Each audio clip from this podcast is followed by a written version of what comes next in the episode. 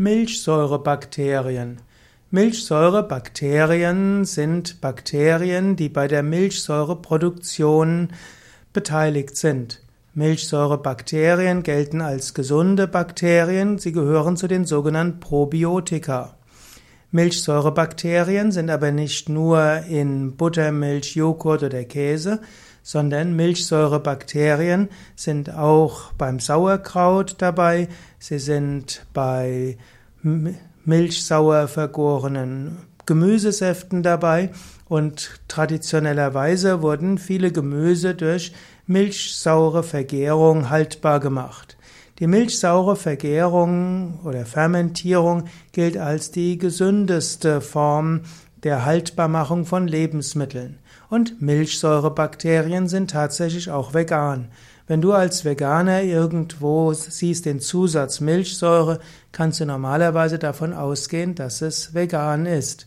Und so kannst du auch als Veganer genügend Milchsäurebakterien zu dir nehmen, hauptsächlich über Sauerkraut oder auch fermentierte Limonaden oder eben auch anderen Bestandteile, denn also andere Milchsauer vergoren. Ah ja, Sauer, Sauerbrot hätte ich fast vergessen. Also Sauerteig ist beruht auf Milchsäurebakterien und auch Brottrunk und äh, Kombucha, Quass und so weiter. All das beruht auf Milchsäurebakterien.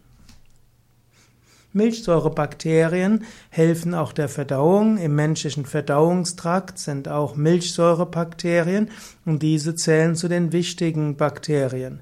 Und daher zum Beispiel angenommen, du hast keine gute Verdauung, dann kann es auch gut sein, zum Beispiel ausreichend Sauerkraut zu dir zu nehmen. Das hilft dann für eine gesundere Verdauung.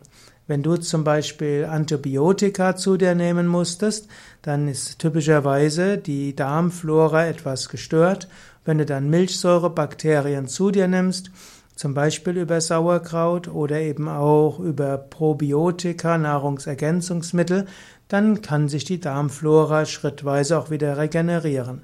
Meistens regeneriert sich die Darmflora von selbst, insbesondere wenn du gesund isst und insbesondere nach einer Antibiotikagabe auf Zucker und süße Lebensmittel verzichtest. Das hilft dann nämlich, dass die Milchsäurebakterien wieder mehr werden können und die Hefepilze nicht überhand nehmen.